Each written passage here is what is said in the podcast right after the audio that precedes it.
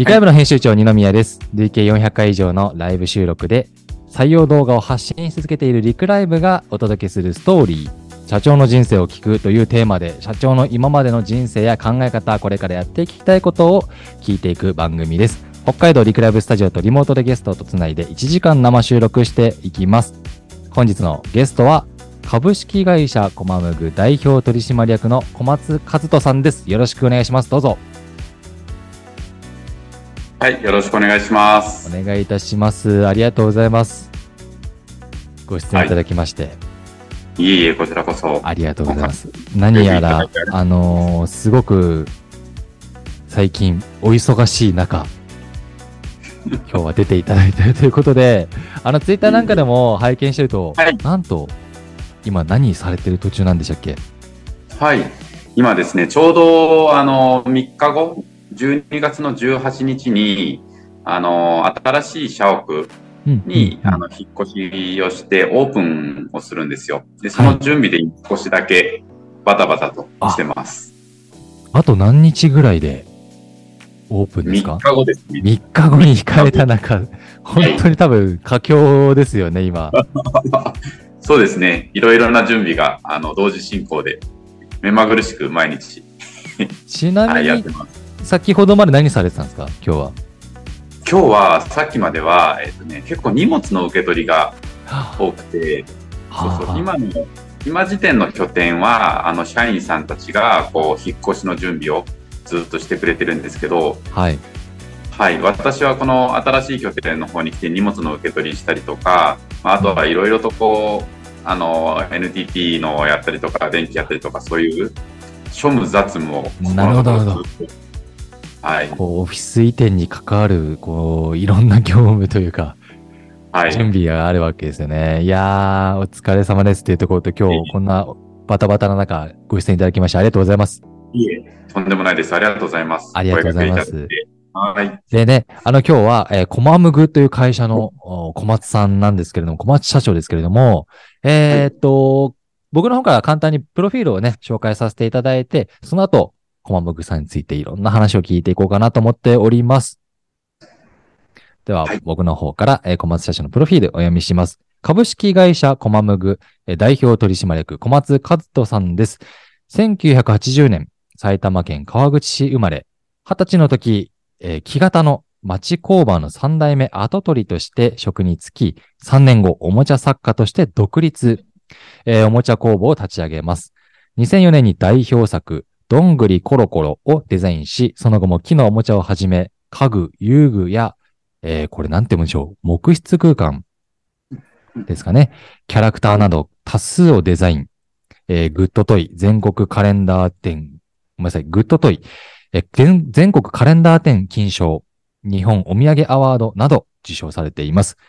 また、テレビチャンピオン優勝、NHK すくすく子育て講師などを経験し、えー2020年より植草学園大学でえー非常勤講師を務めております。ということで、はい。すごい経歴ですねっていうところがまず一つ。全然全然、あの、大した経歴じゃないんですけど、まあ、長く、あの、お仕事はやらせていただいているので、うんいろいろとこう、声掛けいただけたりとか、あの、まあ、ご縁で、えーいろんな経験させていただけてるかなとは思ってます。なるほどはい。こう、木ですね。木。木から生まれるものですよね。はい。そうなります。携わってもう何年になります？そうですね。あの、もともと今の紹介の中にも、あの、出していただいた、その木型っていううん職をやったのは、私、二十歳の時なので、はいはいはい。今42ですから、だいたい22年間22年も。人生の半分以上木にそうですよね。そんなに、だから、こう、すべてを注ぎ込んできたのかなとはい。思うんですけども、現在ね、あの、ちょっと引っ越し中ってこともあるんですけど、その株式会社コマムグさん、どはい。んな会社なのかっていうところを、ちょっと小松さんから教えていただければなと思うんですよね。ありがとうございます。えっと、今時点で、あの、特にいい力を入れているというか、まあ、業務のこう主力は、子供用、乳幼児向けのオリジナル商品、機能おもちゃ作りをしてる会社ですね。はい。あのうちは製造業なんですけど、あの、うんうんうん OEM では受け仕事みたいなのはあんまりこう受けていなくて、はい。もう、その売り上げのもうほぼ、ほぼ100%が自社製品の製造あと販売になってるそうなんですよ。おかげさまで、あの、そうですね。だからこう、意外に在庫コントロールもしやすかったりとか、製造スケジュールも自分たちであの決めやすいっていうメリットもあったりしますね。それはすごいなと思うんですよね。あの、通常だったらこう住宅制作というか、こう依頼があって、えーええ製品化に、まあいろんなね、苦労もありながらやってる会社さんもたくさんあると思うんですけれども、こう自社商品っていうのもまたこうこう戦略的にこうブランディングというか、かなり思いを持っていないと、またこれはこれですごく大変なことかなともうん思ったり。そうですね。はい。でも、あのーまあ、自社商品は本当にこう、それこそ、まあ、結構、自社のこう外部環境が、あのーなんていうんだろう、いい方向に行ってるというか、うんアドバンテージがあるなと感じているのが、実はこう、結構日本の、日本国内で流通してるはい。木製のおもちゃ、木のおもちゃで、うん日本製のものって意外に少ないんですよね。そうなんですか？はい。ものすごく少ないです。へ流通え。してるもののパーセンテージで言ったら5%ないんじゃないかなぐらいの。そんなに少ないんですね。はい、と思います。まあ、もともとこうメインは、あの、ヨーロッパ、北欧系うの木のおもちゃを輸入商社さん、商社さんなんかが入れたりとかうんして、うんで、こう、まあ、あの、メイドインアジアの少しそのヨーロッパのものに比べて低価格なものがこう流通してきたりとか。で、意外に日本製の木製品、木のおもちゃがないので、うんあの特徴的な、まあ、ヨーロッパの真似をするとなかなか難しいですけど、はい。こう特徴的な商品作りができると、あの、日本製だからやっぱり置きたいって言ってくださる店舗さんが少なくないので、はい。そのあたりは非常にこう、あの、業界的に日本製が認められやすい業界ではあるのかうんな。思ってますね。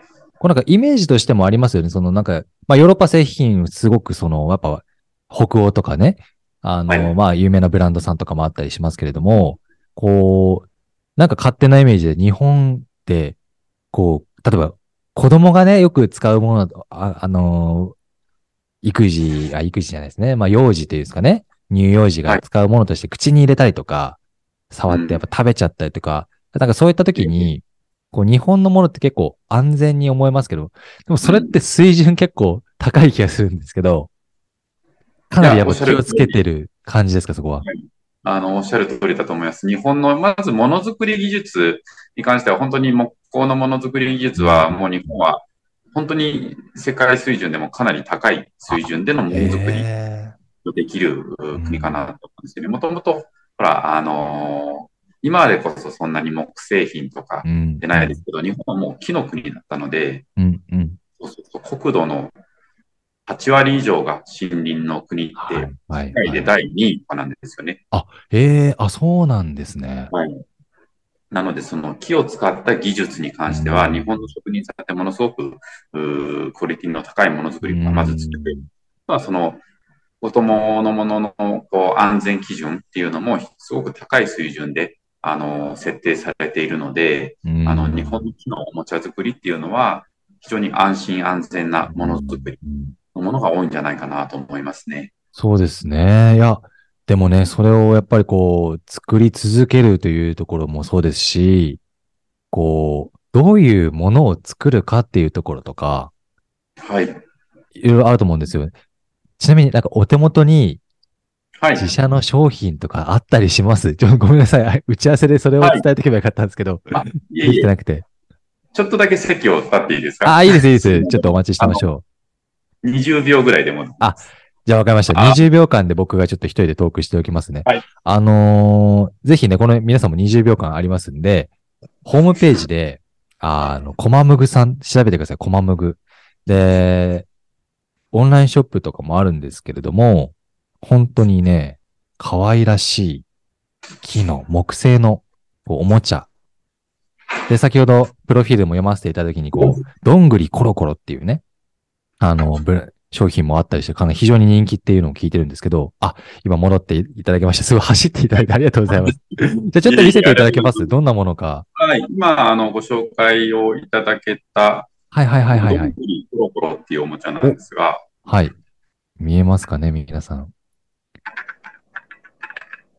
あ落ちた落ちちゃいましたね。もう一回行きましょう。おー、すごい。あ、そうやって落ちるんですね。そうなんです。はあ、なるほど、なるほど。カメラに背中を向けてるけど、すごい、すごい、すごい。今ね、あの、ポッドキャストで聞いてる方は、音がカラカラカラっていい音をしてるのを聞こえてると思うんですけど、ちょっと口で説明しますね。あの、板を持っていただいてて今。これもセットなんですよね、多分。このボードっていうんですかね。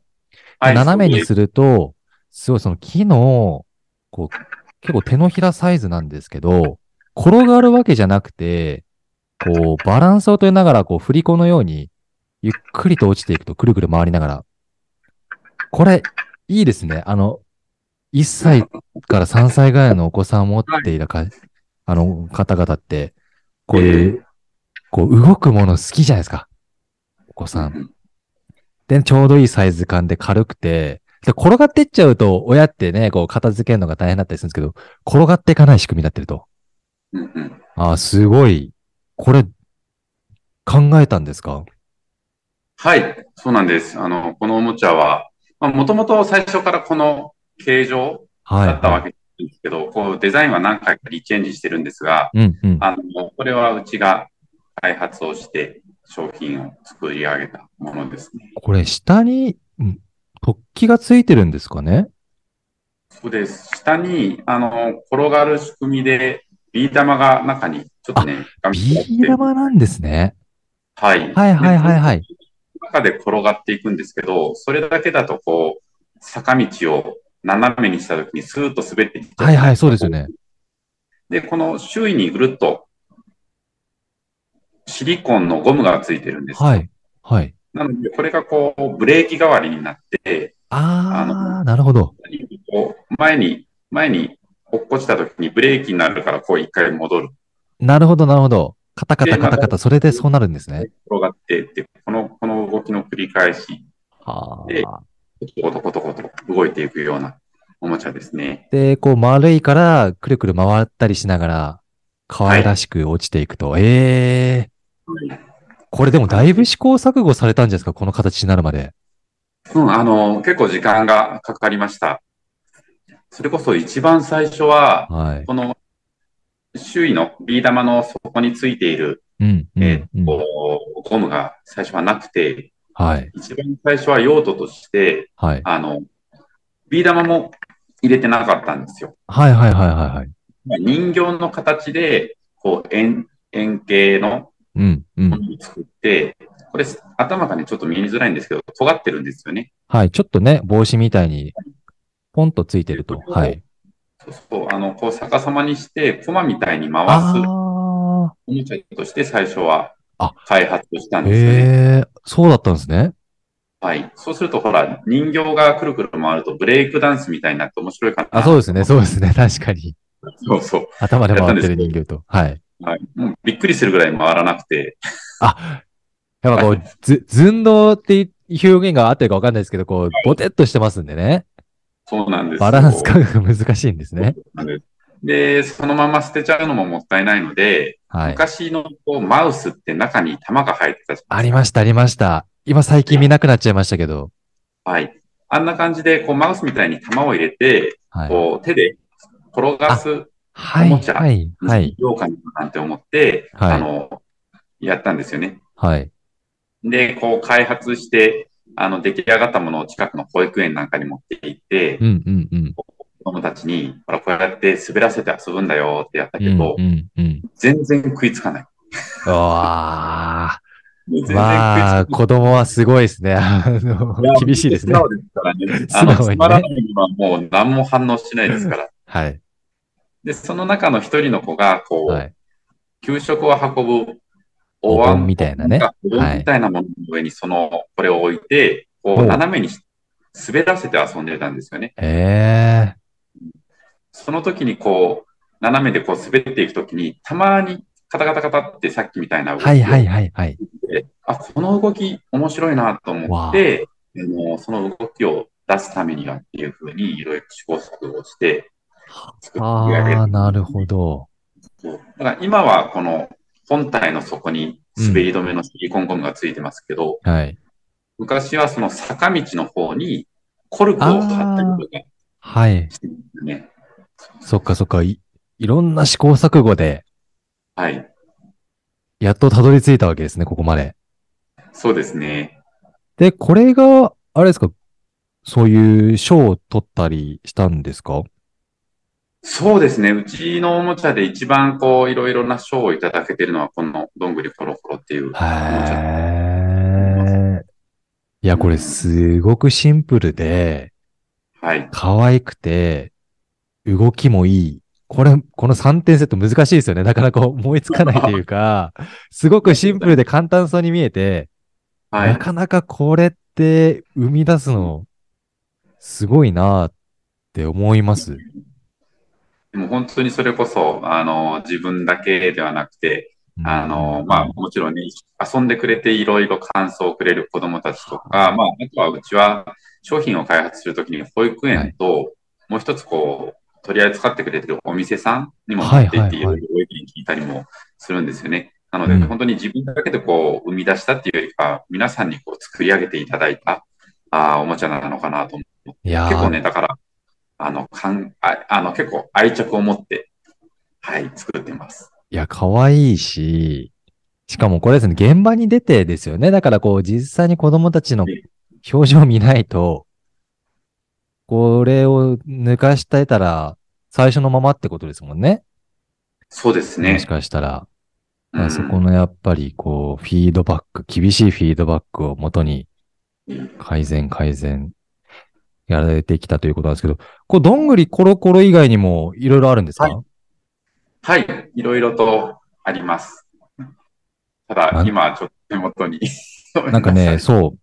これなんて言うんですか？罪、罪に、はい。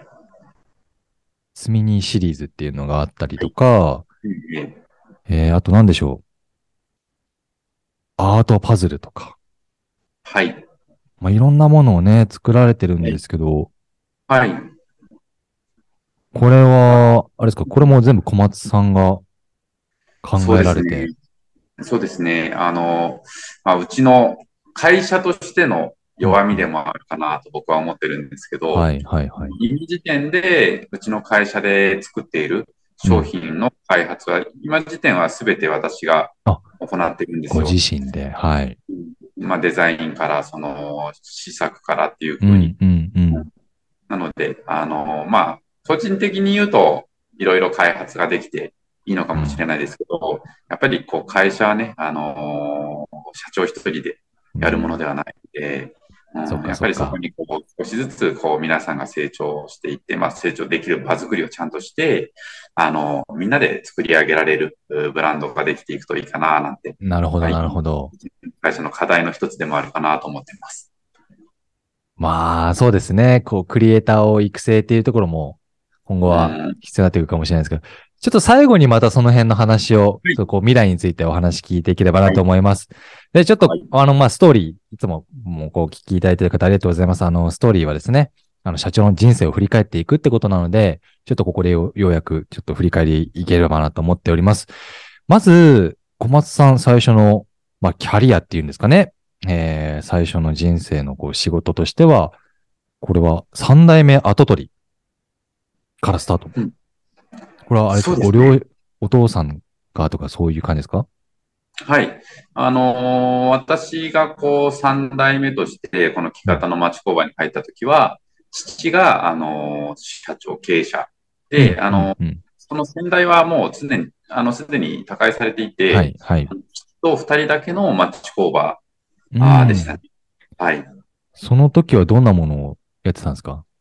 えっとですね、この木型っていうのがう、ん。あの、結構説明が難しい内容かもしれないんですけど、こう川口、拠点が川口市なんですが、はい、はい。川口市って、あの、鋳物っていうものが有名な地域なんですよ。はいあ鋳物。鋳造の鋳物。そうですそうですはい、はいはいはい鋳造品ですね。その鋳物ってどうやって作るかっていうと、あのーまあ、型を砂の中にあ入れ込んで、ーはい。で、こう、砂をこう、ギュッギュッギュッと押し込んで固めると。はい。ではい。はい。固まった砂ってこう、泥団子と一緒で持ち上げても崩れないじゃないですか。うん。うん。で、その固まった砂を外して、中にある型を取り外す。そうすると、はいはい型の砂型の内側が空洞になりますよね。はい。はい。はい。その空洞に溶けた鉄を流し込込んでむ、。はい。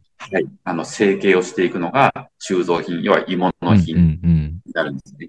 で、この砂の中に込めた型を木で作る仕事が木型っていう仕事。ああ、なるほど、なるほど。じゃあ、かなりいろんな工程の中の一つの木型。そうですね。はいそ。れを専門でやってたんですか？はい、そうなります。なので、物として、こう、これを作ってるっていうよりかは、まあ、鋳物屋さんの型を作る木型なので、はい。本当にいろいろなもの。あの、うんまあ、わかりやすいもので言うと、例えば、こう、車のエンジン部分だったりとか、そういうところまで。はい。えあとこうえと、焼肉屋さんなんかにある、こう、ガスバーナーの、あの、形のしたものとか、あれもえ鋳物なんで、えま、まあ、もっとわかりやすいのだと、マンホールとかもそうですね。マンホールも木型マンホールも木型なんですね。はい、から作っていきます。はあ。なんか勝手にこう、鉄の金型みたいなイメージありましたけど、木ええ木なんですか？元の型はほとんど鋳物は木ですね。へえ。まあじゃあ当時、それをやっている、こう、工場を継ぐ予定で入ったと、うんそこに。そうです。あの、二十歳の時に、まあ、父に誘われて、はい。あの、まあ、うちの工場でやってみないかっていうふうに声をかけてもらえて、うん。えーまあ、次期、承継者としてですよね。はい。後継者はい。として、うん。えー父の町工場で働き始めたっていう感じですね。で、そこで3年後からおもちゃ作家として独立って書いてあって、3年間やって、な、なぜおもちゃ作家になったんですか？はい。これ結構ね、あのー暗い、暗い話と言ったらあれなん暗いですけど、話。はい。ちょうどこう私が木型業界に入った、そのはい。2000年代、2000年はい初旬ですね。うんその当時って、こう、川口の鋳物屋さんがかなり経営的に厳しくて、ああ。あの、技術がちょうどみんな、まあ、川口の鋳物屋だけじゃなくて、日本中の製造業が結構厳しかった時期だと思うんですけど、どんどんどんどん技術がこう中国に流れていって、中国で低廉でものづくりをしていた、時期なんですよね。で、その頃に、こう、鋳物屋さんがどんどんどんどんこう、潰れていくような。外部環境だった。で、なるほど。木型屋さんって、あの、鋳物屋以外に仕事がないんですよ。なるほど。なので、変な話、鋳物依存100%みたいなはいはい。業界なので、あの、本当にね、これことわざじゃないけど、こうあって、鋳物屋が風邪ひくと、木型屋は肺炎を起こすって言われるぐらい、それぐらいこう、鋳物にこう、ぶら下がりの産業なんですよね。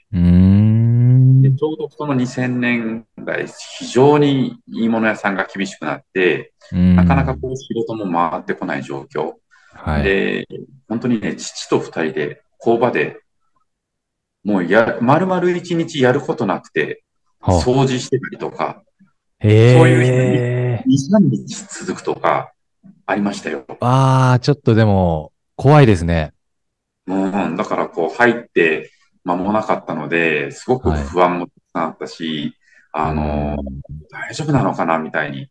思っていましたね。それが確か20、まあ入って1年後ぐらい、21ぐらいだと思うんですけど、はいはいはい。こうある日、父にこう呼ばれて、あの、まあ、ちょっと話があるっていうことを言われてですね、はい。あのまあせ、雇っておいて申し訳ないんだけど、うん。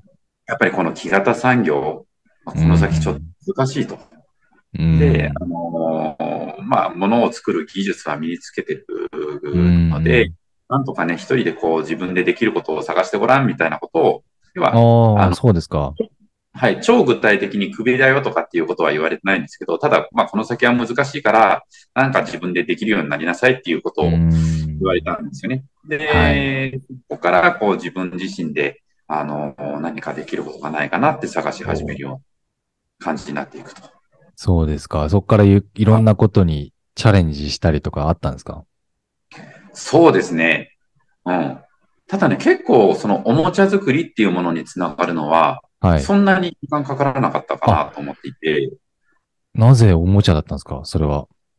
はい。あのー私、ちょっと結婚が早くて、あのーうんうんその2000年時点、まあ、21歳ぐらいの時はいも、長男が生まれていたんですよね。はいはい。そうなんですね。そうなんです。それで、あのー要は、木型屋さん、ものすごく暇だったので、うん。この暇な時間を使って、まあ、自分の子供にせっかくだから、なるほど。はい、出産祝いって言ったらあれですけど、はいあの、はい誕生祝いに、木で三輪車を作ったんですよ。すごい。木で三輪車作れるんですか？ね、なんか変なこだわりもあって、ネジも釘も一本も使わないっつって、すべて木で作ええる。型ではめていくやつですか？そうです、そうです。はそれで三輪車出来上がって、で、子供が、にこう、プレゼントしたんですよね。あ。はい。で、その時ってまだ子供はもう0歳とか1歳なりたてぐらいうんで、当然三輪車なんかでは遊ぶことができないので、まあ、そうですね。はい。ただその子供の反応がっていうよりかは、それをものを作って、プレゼントした時のその周囲、家族の反応だったりとか、はいはいまあはい。うちのうちに遊びに来てくれた友達の反応、僕が作った三輪車、すごいねとかっていう、その反応で、あ、せっかくこう、ものづくりをね、あのできる技術が身についてるんだから、うんうんそのために作った、この、あの技術をちょっとうん商売にできないかななんていうふうには、結構早い段階で思い、思っていたかもしれないですね。初めて作った木製のこう製品が三輪車っていうのも多分すごいと思うんですけど。いやまあそれまでね、木型っていうか、まあ木を扱う仕事をしていたとはいえ、まあなんか才能ですよね、最初から。もうそこのために、技術をね、覚えたと言っても過言ではないというか、あ、それですぐおもちゃ作家っていう道が生まれたわけですね。そうですね。あの、やっぱりこう、木型と比べてものすごく、あの、対照的で、僕がこう、自社、まあ自社製品というか、あのうん要はエンドユーザー向けの製品作りにすごく魅了されたのは、木型屋さんってこう、まあ鋳物屋さんがすでに、あの、うん下請けなんですよね。メーカーさんがあって、メーカーさんの二次受け、三次受けが鋳物屋さん。はいさらにその下請けが木型屋なので、あの、うんさっき言ったマンホールとか、すごくわかりやすいものって作っている時にもうわかるんですよ。うん、うん、うん。ですけど、よくわからない部品とかも作ったりするんですよね。はい、はい。自分が作ったものが、誰にどう使われていくのかっていうのが見えなかったのが、結構ね、ものを作っている中で、なんかこう、そこすごく知りたいなっていつも思ってうるんですよ。で、やっぱりこう、それを鋳物屋さんに聞いても、あのいや、多分なんかの大きな機械のパーツだよとかっていう答えしか来なかったりとかするので、まあなんかね機密情報だったりするわけですよね。多分ね、はいいろんなメーカーさんとかのね。はい。なので、こう、なかなか知り得なかったんですけど、やっぱり自分でこう、あの、自社のものを作って、うんエンドユーザー向けのものを作ると、もう本当にダイレクトで使う人の顔が見える。確かにそうですそれが自分にとってやりがいになったので、まあ、23歳でも創業したいなって思うぐらいのモチベーションの一つになったかなと思っています。いやーでも、どうでしたか？それでおもちゃ作家として、まあ自分で作って、自分の作ったものでしか売れない。っはい。ていう、こう、ビジネスモデル的には、ちょっといろいろ 思考、なんか結構大変な思いをされたんじゃないかなって勝手に思いを巡らせましたけど、どう、どうでしたか？実際、はい。こう、独立してみて。ええあのーまあ、大変と思ってはいなかったんですけど、多分ね、あの、結構大変なことをしてたんだろうなと思って、うんうん。やっぱりこう、今でこそ機能を持ち合って、あの、ショッピングセンターだったりとか、まあデパートさんなんかでありますねちょこちょこはい、見るようになってきたかなと思うんですけど、私が創業した2023年、2003年か。2003年、はい。はい、2003年当時ってそんなにこう、機能おもちゃ屋さんがたくさんあったわけじゃなくて、うん。それこそこう、各県、まあ一県に、あの、数、数個店舗さんがあるみたいなはい、はい。感じだったんですよね。で、インターネットもそれほど、今ほど普及もしてないし、まだまだですよね、2000年はね。はい。なので、あの、本当にもう飛び込み営業で日本全国巡業とかしてましたね。はあ、なるほど。まあ当時そうですよね。こう、なんて言うんでしょう。樹脂製のおもちゃとかね。ええプラスチックとか、そういう、まあ今でもね、ありますけど、確かに、そ、当時やっぱ木が少なかったんですね、木のおもちゃって。少なかったと思います。認知度も低かったし、積み木とかならありましたかね？ギリギリ。そうですね。うん、そういうう、んすごくオーソドックスなものは、あうの、んねこう、なんていうんだろう、俗に言う、こう、インテリアにもなるような、雑貨にもなるような、可愛らしいお茶みたいのは、まだまだ少なかったかなと思います。そうですか。いえ、ちなみにいつぐらいからその木の、こう、商品というか、こう、インテリア、おもちゃ製品って増え始めた気がしますか？えっと、感覚的には、やっぱり2000年代の後半、あの、2010年付近かなというふうに思ってるんですけどね。じゃあ、それまで、じゃあ結構先駆けて、やられてた感じですかね？そうですね。あの、いろいろな経験を、うんさせていただくきっかけになったかなと、はい、思ってます。いやー、あのー、木のおもちゃってね、どうやって作るんだろうっていう、ちょっとすごく疑問はありますけど、うんど、どういう木を仕入れるとこからですか？そうですね。まあ、木は、あの、だいたい板の状態はいで仕入れるんですけど、はい。あの、その板の状態の木材を、えっと、機械を使って、まあ、大まかに寸法、裁断をしていく。はいはいはい。で、最終的にこう、物が小さくなっていって、うん。えっと、形、成形の部分になってくると、あの、必ずほぼ全ての作業で手作業っていうのが入ってきて、そうですよね。うん、特に一番多いのがこう磨く作業あ、それ手でやってるんですよね。ね。ね 大外にね、磨くところは、あの、機械で磨いたりもするんですけど、やっぱその最終的な子供が手に取って遊ぶ、あの、おもちゃでもあるので、はい。最終的なこう、磨きっていうのは手で磨いたりとか、あの、組み立ても一個一個手で確認をしながら組み立てをしたりとか、になりますね。これ、全く同じものを作り続けるのって大変じゃないですか？いやー、大変だと思います。私は最近やってないけど、そっかそっか。本当、本当ありがたいなと思って、それこそこのどんぐりコロコロは、あの、だいたい年間で、えっ、と、3万個ぐらい三待って待って。そんなにやってるんですね。そうなんです、そうなんです。全然桁が一個違いました、僕のイメージと。3万個？うん。それを毎回ね、同じものをこう頑張って作ってくれてるっていうのは、頭下がるなと思って、ーいや、そうですね。うん、ありがたいです。うわ、そうですか。3万個年間作って、いや、まあ、びっくりしたの逆に、それだけ売れてるってことですね。あの、おかげさまでありがたい。なんかこれって、なんか注目され始めた、はい。こう、きっかけってあったんですか？そうですね。あの、私は、こう、注目をされ始めたきっかけは、うん。その、今の会社形態の前に、まあ、おもちゃ作家時代、あの、で一番注目され始めたのは、はい一つ。はテレビチャンピオン、さっきご紹介いただきましたけど、テレビチャンピオン僕大好きだったんですよ。え、い僕が見てたやつにいつか出てたんですね。かもしれないですね。な、何の選手権だったんですか？私が参加させていただいたのは、あの、はい輪ゴム、輪ゴムクラフト王っていう選手権で、全然木じゃないじゃないですか。そうそうそう、木じゃないんですよね。木じゃないんですか。はい。輪ゴムクラフト。はい、輪ゴムの動力で動くおもはいはいちゃの選手権だったんですよ。ああ、なるほど。じゃあ、輪ゴム以外で何を使うかは結構自由というか。そうです、そうです。それで、こうまあ、他の参加者さんは、こう輪ゴムの、輪ゴムの船の世界大会とかあったりするんですって。それのはい優勝そうなんですね。あの、まあ、そういう輪ゴムに精通した方が結構参加されて、私は特にこう、はい輪ゴムに精通していたわけじゃないんですけど、あのね、その、うんうんうんやっぱこう選ぶときになるべく異業種からっていう風になって、あの、はいはいはい。輪ゴムの力とはいえ、おもちゃだから、木で作ってる人欲しいよねみたいな風になったみたいなんですよね。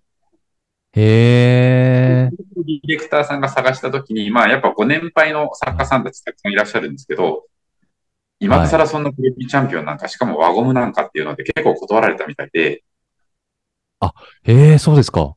いや、そうなんです。テレビチャンピオン出れたらすごいのに。それでこう、当時、こう駆け出しの、あの、若造がいたので、もう、カマセイヌそれが小にちょうどいいだ。はい。カマセイヌにちょうどいいだろうなるほど。あので輪ゴムの、こう、プロたちに集まって、若手の小松さんがもう、木のおもちゃ作家なのに、異業種チャレンジみたいな感じで入って、そんな感じです。結果どうだったんですか？それもね、あの、本当にありがたいことに、まあ、運もね、すごく味方したんだなと思うんですけど、優勝させていただけて、ありがすたいな。ごい。いやええ、あの、ちょっと今僕、今、ネットで、テレビチャンピオン輪ゴムって調べたら、なんと当時のやつをまとめている、あの、サイトがあって、小ええ松さんめちゃくちゃお若い。あの、そうですね、もう帽子かぶっ20年な、そうですよね。すごく、で、あぶっちぎりの1位じゃないですか。いやいや、おかげさまで、本当に。ええ輪ゴムクラフト選手権、いはい。チャンピオン。はい。ええすごいですね。いえいえいえ。でも、これ20年ぐらい前なんですけど、これをきっかけに、やっぱりこう、あの、作家さんとしてはうん非常にこう、あの、まあ、狭い、狭い業界ですけどね、狭い業界の中では、あの、名前を知っていただけて、いやー、そうですよね。そうなんです。だから、その、おもちゃの、おもちゃを製造して販売するっていうよりも、うんうんうん。その、まあ、子供たち向けの、お子様向けのワークショップ、うん工作教室開催してくだいとか、あとその輪ゴムを使ったおもちゃ作り体験をしてくださいとか、はい。あとはこう、あの、こういう遊具を作りたいので、そのデザインをお願いしますとか、本当にこう、すごい。活動になったのがこれがきっかけかなと思いますね。そっかそっか。じゃあ、どんぐりコロコロを起点にしながら、はい。そうですね。あの、プロフィールにも読ませていただきましたけど、家具を作ったり、遊具作ったり、空間作ったり、キャラクターデザインしたりとか。はい。はあ、なるほど。そこからすごいですね。派生した、しましたね。いやいやいや、本当にありがたかったなと思って。こんなに賞を取ってる人も珍しいんじゃないですか。そして。いろいろと、あの、ね、事業自体は長いので、いろんな経験はさせていただけてはい。いや、小松さん見た目がお若いので、いやいやい全や、然、そう、あのーすごいなっていうところと、なんか最近だとまた、ね、大学の非常勤講師？はい。そうですね。どんなことされてるんですか？これはですね、あの、ちょっとおもちゃ専門っていう感じじゃないんですけど、あの、はウェブスト学院大学っていうところで、はいはい作業療はい。法士を、まあ、作業療法を専攻している学生さんたちに向けて、えーおもちゃ作りを教なえてるんです。るほど。ええおもちゃと作業療法って実は関係ないっていうわけでは全然なくて、はいはいはい、はい。例えばですね、まあ、作業療法ってリハビリテーションに近いんですけど、僕はそっちの専門家では全然ないんですが、あの、うんまあ、子供の専門家ではあって、あの、例えばリハビで、大人なんかは、こう、装具をつけて、こう、例えばね、手をリハビ、こうやりますよね、作業療法で。はい。で痛みもなうし、あの、まあ、場合によっては、痛いだけでなかなか改善しないとか、はいはいはいはい。大人もやっぱり嫌なんですよ。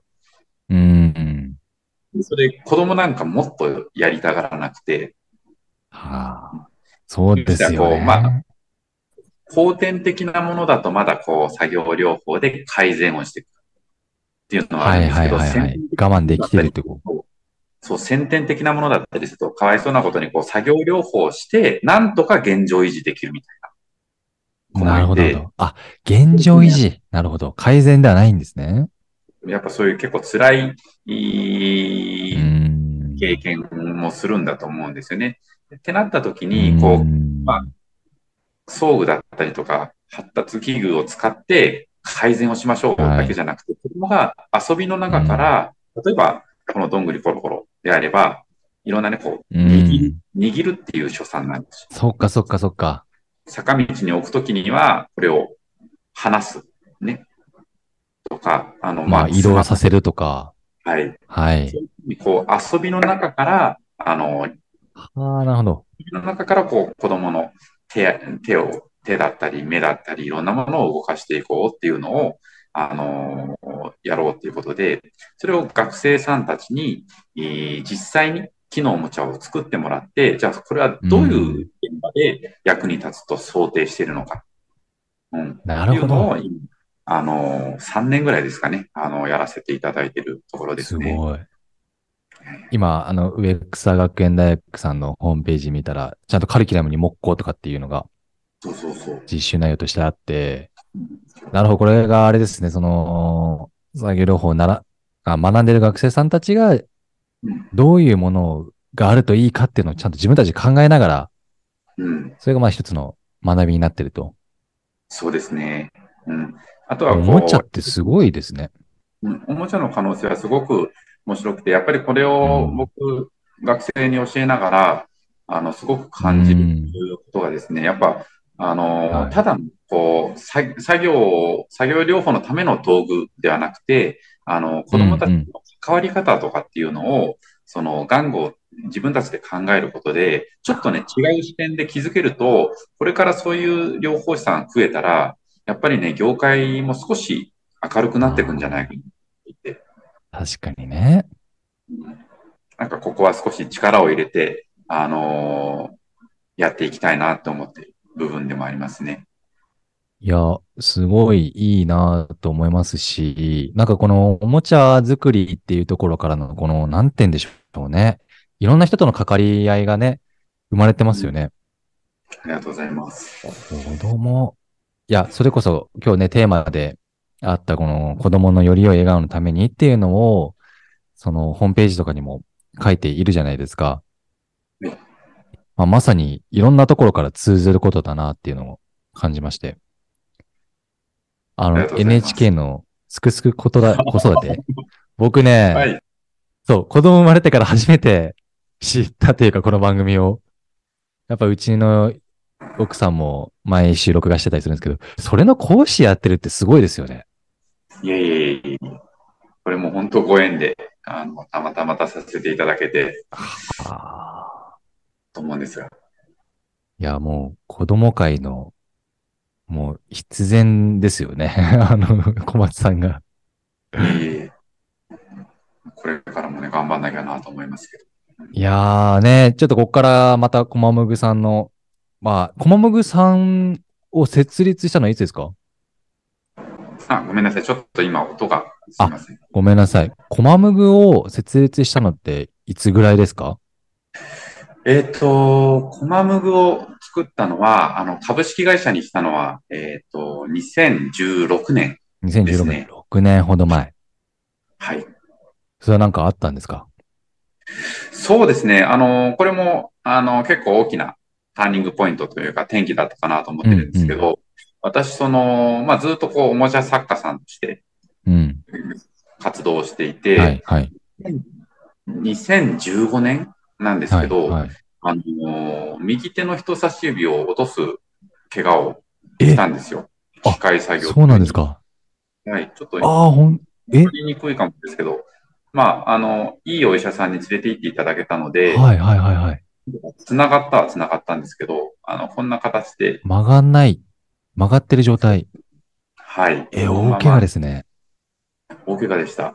こう、完全に指がポロッと落ちて、まあ、繋いでいただいたんですけど、あのーまあ、やっぱり大手術だったので、入院自体が1ヶ月半ぐらい。で、その後、うん定期的に通院していかなきゃいけなかったので、あはい。のーまあ、私がこう、仕事から離れたのが3ヶ月、4ヶ月ぐらい。あったかなな。それで、あのー、まあ、この時に、今までの仕事ってずっと、えっ、ー、と、要はおもちゃ作家さんとして、うん、さっきお話ししたように講師の依頼いただいたりとか、うんうん、ワークショップをやってます。うん。あ、小松さん、小松さん、ちょっとごめんなさい。今ね、ミュートになっちゃいました。ちょっとお待ちくださいね。入れますかね。こう、今いいですね。こ小松さんの名前だけが出てますけど。あ、もう一回お願いします。じゃあ、えっと、今のとこからお願いします。はい。あのー何話してたっけ？えっと、えっと、何でしたっけ？ちょっと今、二人とも飛ぶ、何でしたっけ？すみません。あの、怪我。と会社設立の話ですよね、だから。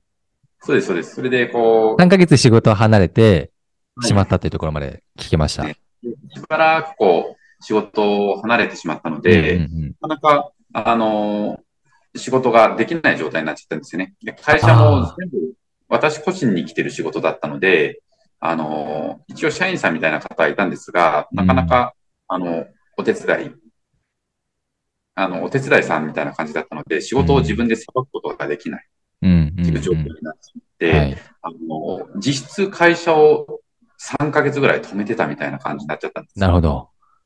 本当に多くの取引先さんにご迷惑をおかけしたし、うん。あとは、うんなんていうんですかね、こう、まあ、そういう怪我をするような会社作りしかできてなかったこともそうだし、あとは自分、ね。自分一人が、あの、動けなくなったら、うん。あの終わってしまうような組織作りしかできてないってことが、非常にこう、あの、反省をして、はもうまあ、どこかでこう自分がおもちゃ作家さんみたいな感じで活躍のフィードが広がっていることに満足してた部分もあったんで、あうん、うん、うん。いや、でも本当に子供たちのための事業を続けていくんだとしたら、うん。これ自分一人がとかっていう話じゃなくて、こう未来にね、こう、もう永続させていく、要は維持発展させていかなきゃいけないなっていうふうに思って、あのまあ、自分一人でやるおもちゃ作家さんはちょっと、まあ、十分いろんな経験させていただいたので、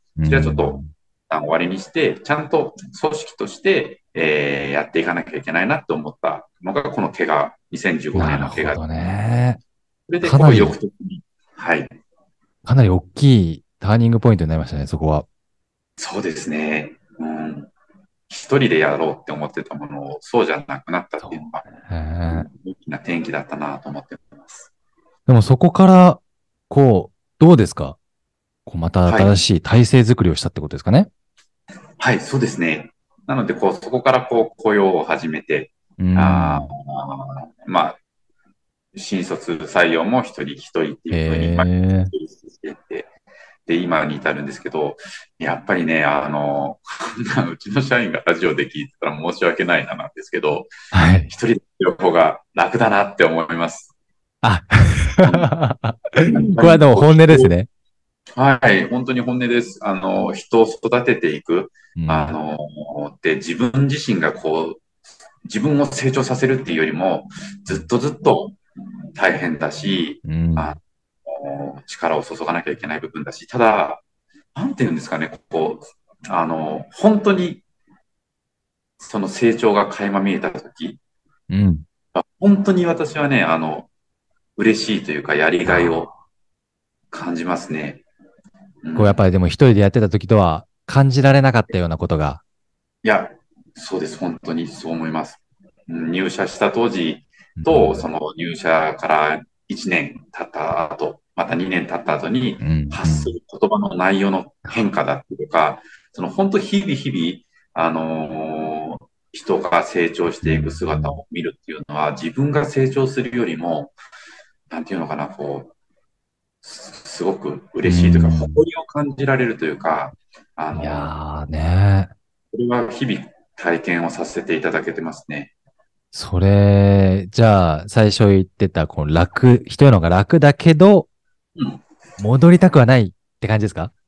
そうですね。あの、この道を選んで正解だったなと思っていますし、何より、今、ね、新しい社屋で新しくこれから事業を始められるのも、あの、僕が一人でやっているからではなくて、うん。ね、今この時にもこのラジオに出させていただいている時間も、きっと社員さんが一生懸命と、ううんちのと、あの、僕の代わりにやってくれてるからできていることかなと思うので、うんこの選択が間違ってなかったと思うし、あのー一人でやってた時以上の喜びっていうのを、もう本当毎日体験させていただいてます。そうですね。そうですか。大変、大変ですけどね。まあね、大変は大変ですよね。会社経営っていうのもね、いろんなありますからね。ただ、ものづくりだけじゃないですからね。はい。そうですね。こう、まあ、届けないといけないですし、まあ、うん経営の中でいろんなものが必要になってくると思うんですけど、ちなみに今、あの、引っ越しするってことなんですけどはい、もともといたところに皆さんがいるって感じですか？そうですね。移転はまだしてない？はい。まだ移転はしていません。でね、ちょっとね、今、後ろの方にちらちら、こう、新社屋、今、作ってる途中みたいなね、ところですかね？そうですね。もう建物、建物自体は全部出来上がっていて、あとはその内装。で、あの、オープンに向けて 頑張ってるところです。いや、ちょっとなんか紹介できます？せっかく、今ね、スマホで入っていただいてて、はい。ちょっと移動しながら、まあ、Wi-Fi が届く限り、本当ですか？なんか紹介したいとこありますか？はい。えっと、荷物がいっぱい置いてあって、すごい汚くてあれなんですけど、私が今いるのは、あの、カフェスペースですね。まあ、親子で来てもらって、えっと、子供すた。ちはプリン食べながら、お母さんはコーヒーちょっと飲みながら。ああ、行きたい。はい。で、こっちが、まだおもちゃ並んでないんですけど、商品が、ショップですね。はい、ショップのエリアですね。うわー、楽しみ。で、私がさっき言ったあたりがこう工場になっていて、あのーすぐ隣ですね。そうなんです。あのーまあ、ここが店舗との間が、こんな感じで、ガラス張りになっているので、はいはいはいはいはい。それに職人さんたちが物を作ってる風景っていうのを、あのー来てくれたお客さんが見ることができる。見たいですよね。いや、だって本当に手作りでやってるところ、まあ、職人さん、あれですよね。緊張するかもしれないですけど、いろんな方がね、あの、横で見られて。でも、ねえ、手作りで一個一個丁寧に作っている様子を見て、それはやっぱ子供にこう、いや、これって手作りなんだよねって、目の前で作ってる環境ってなかなか見れないと思うんで、すごいですね。僕はそれは貴重だなと思っていて、うん。あの、私がこういる、あの、川口市って、ものづくりの街だって、昔はこう、あの、本当に町工場がたくさんあって、あの、まあ、私の父も町工場だったし、うん。その、ものづくりと、こう、暮らしがすごく身近だったんですよね。で、うん。子供ながらに物を作ってる人かっこいいなと思ったりもしていたので、あのやっぱり子供たちにも実際に物が生まれる場所だったりとかっていうのをなるべくこう接点を増やしていきたいなっていう思いがあるのでうん。本当に多くの人にものを作ってる場所を見に来てほしいなっていう思いもありますね。そうね。こんなところで、あのーまさか、こう、工房を見れるとはみたいな、うんうんこう、いいですよね。やっぱりね。ライブ感、リアル感というかね。で、ちょっと最後にあのー小松社長に聞いてみたいことが一つあって、まあこれからの思いですよね。これからどうしていきたいかっていうところを最後ちょっとお聞かせいただければなと思っていて、22年、この木の、木に関わる仕事をされてきて、これからどうしていきたいですか、はい。あのーまあ、今、一番大きな思いというか、やっぱりうちは会社の経営理念でさっきもずっと子供のより良い笑顔のために、えっていうのをこう理念に会社経営をしてるんですけど、まずその業界的に言うと、僕は遊びの水準っていうのを本当にすごく高いものにしていきたいなって思っていて、なるほど。あの子供たちにこう、あの、教育の中で、えーまあ、いろんなね、こう幼児体験する中で、遊びも同じように重きを置かれる。まあ、衣食住はすごくこだわられるじゃないですか。そこに遊び、要は衣食住優の価値観をうん育めるような会社づくり、要は価値創出できるような企業になっていきたいなっていうふうに、一つは思ってますね。衣食住優ですね。四つ目の大事な部分。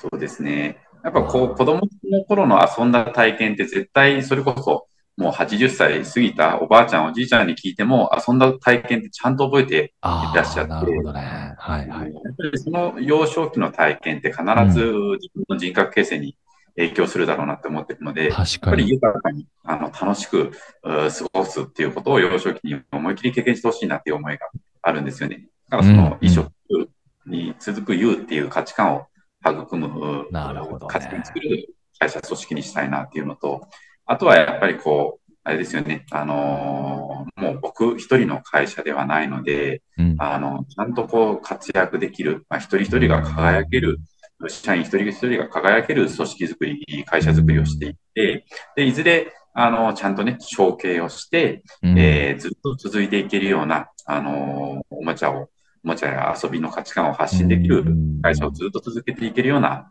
あそうですね、企業づくりをしていかなきゃいけないなっていう、ね、います。でも確かに、こう、衣食住のいい食とかって大事じゃないですか。でも、ちっちゃい時の食べたものとか着たものとかも覚えてなくて、でも遊んだものって覚えてるんですよね。なんか、これは記憶に残る一つの大事なポイントですよね。そうですね。はあ、確かに。その記憶に残る部分を本当に面白い感動体験で満たして、で、大人になって自分の子供に同じようにまた感動させてあげてほしいなって思いますね。ええそうですね。いや、ありがとうございました。いや、まだまだお話聞きたいところですけども、あっという間の1時間ということで、今日は、あの、お話ありがとうございました。株式会社コマムグ代表取締役の小松和人さんでした。ありがとうございました。ありがとうございました。ここまでお聞きいただきありがとうございました。番組の感想は、ハッシュタグ社長人生すべて漢字でついていただければ嬉しいです。この番組は毎週木曜日にライブ収録、その翌週に、ポッドキャストで配信されます。次回もどうぞよろしくお願いいたします。